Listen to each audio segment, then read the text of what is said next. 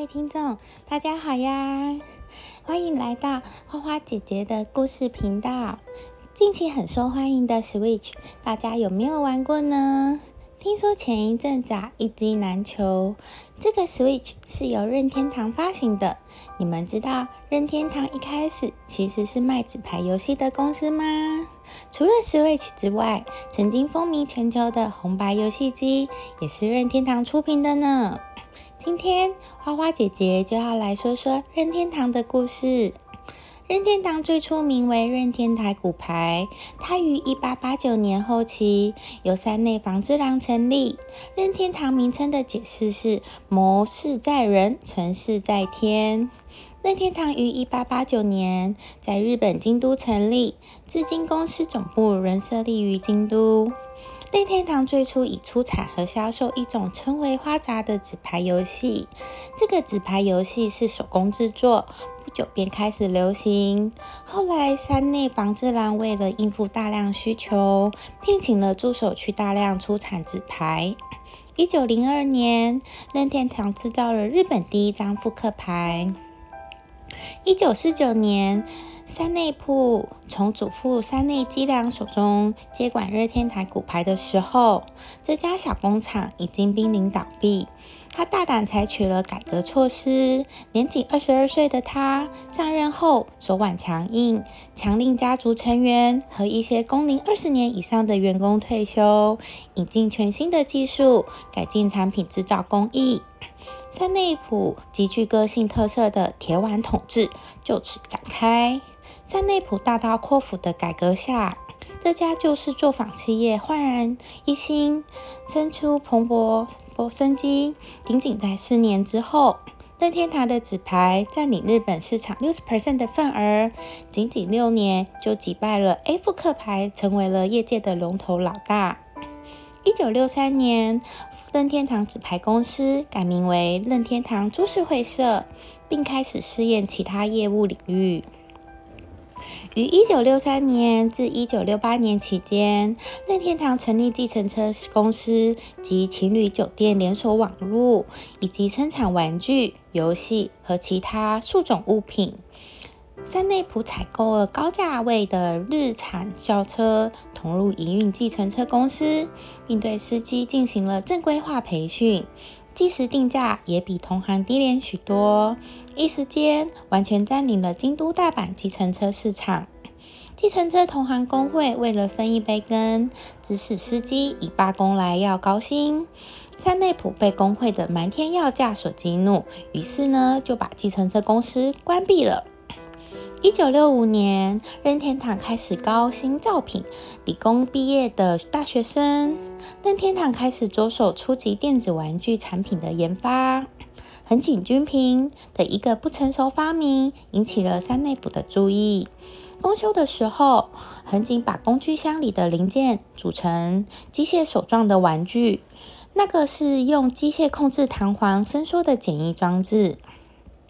横井拿着那个被自己命名为“超级怪手”的弹簧装置去向社长展示。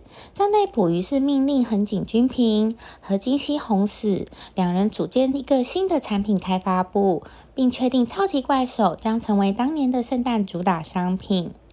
在一九六六年的圣诞节前后，总共销售了一百四十万个，成为了任天堂在整个六零年代后期中最耀眼的亮点。此后，横井又连接发明了超级棒球、超级潜望镜等商品，使得任天堂在电子娱乐产品行业崭露头角。在他大力的游说下，当年夏普的同事上村雅之也加盟任天堂。后来出身名门望族的竹田玄阳也自荐上门。到了一九七零年前后，任天堂已经初步形成了以横井。乡村、竹田这一体三节为代表的技术开发核心。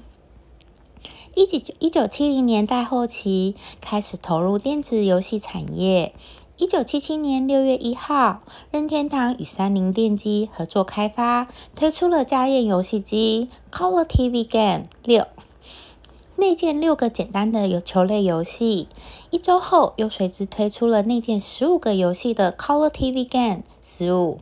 两款游戏机的合计销售量超过一百万台。这是横井军平在新干线上看到有人百般无聊的按计算机按钮，由此提出了开发打发闲暇时间的小型游戏机提案。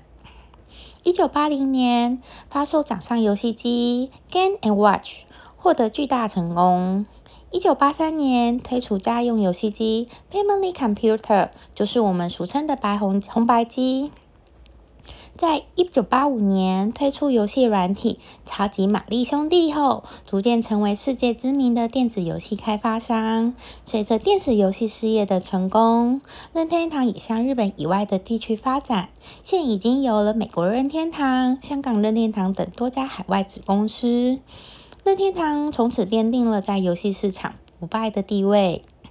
任天堂已开发的家用游戏机包括 Color TV Game、Family Computer、任天堂六十四、Game Boy 等系列、任天堂 DS 系列、任天堂 3DS 系列等等。此外，还有最新可携带式家用游戏机任天堂 Switch。任天堂也开发了许多知名游戏系列与作品，也创造了众多知名的虚拟游戏角色。自一九八三年红白机发售起至二零一八年初，任天堂已在全球销售出超过四十五亿份的游戏软体，超过七点二亿台游戏主机。截至二零零八年，从游戏软体销售比例上看来，无论是在日本国内还是全世界范围内，均占据第一的位置。截至二零一零年，现有游戏软体销销售量，无论掌机还是家用机，也均均列为世界第一。同时，并未放弃传统产业的玩具生产，且在这一领域的发展规模，在同业厂商中也属大最大级别。任天堂也曾长时间持有美国职棒大联盟的西雅图水手队。公司自身并不拥有游戏机的制造工厂，以前是由位于日本国内的外包厂商工厂进行生产并组装，而现在则是在位于中国大陆的生产合作厂红海精密工厂工业进行制造。任天堂一直维持着二十 percent 以上的利率，在。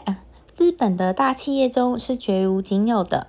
作为销售额超过一亿日元的超大型企业，雇员仅有五千人左右，所以每人的雇员均创造了销售额也很高，是丰田汽车的大概五倍。另外呢，其作为如此大规模的企业而不进行任何的裁接活动，也算是特立独行。任天堂开发了游戏史上最热门的游戏系列《超级马里奥》，以及《宝精灵宝可梦》，以及全球媒媒体评重价值最高的《塞尔达传说》系列。二零零七年，任天堂的市值在日本排名第二，任天堂 DS 累计销售量接近一点五亿台币。二零零九年全球最佳企业四十强排行榜，乐天堂排名全球第一。乐天堂在全球游戏业中始终坚持着反对暴力和色情，并以开发优秀的全年龄游戏为己任，保持着弥足珍贵的社会责任和企业操守。在二零一八年世界品牌五百强排行榜中，乐天堂排名第一六七位。任天堂风靡了百年，是很多人心目中童年的回忆。任天堂也造就了很多惊人的记录，并且将会持续留存于大小朋友们的心目中。今天这个精彩的任天堂游戏呃故事，花花姐姐就先说到这里喽，我们下期见啦，拜拜。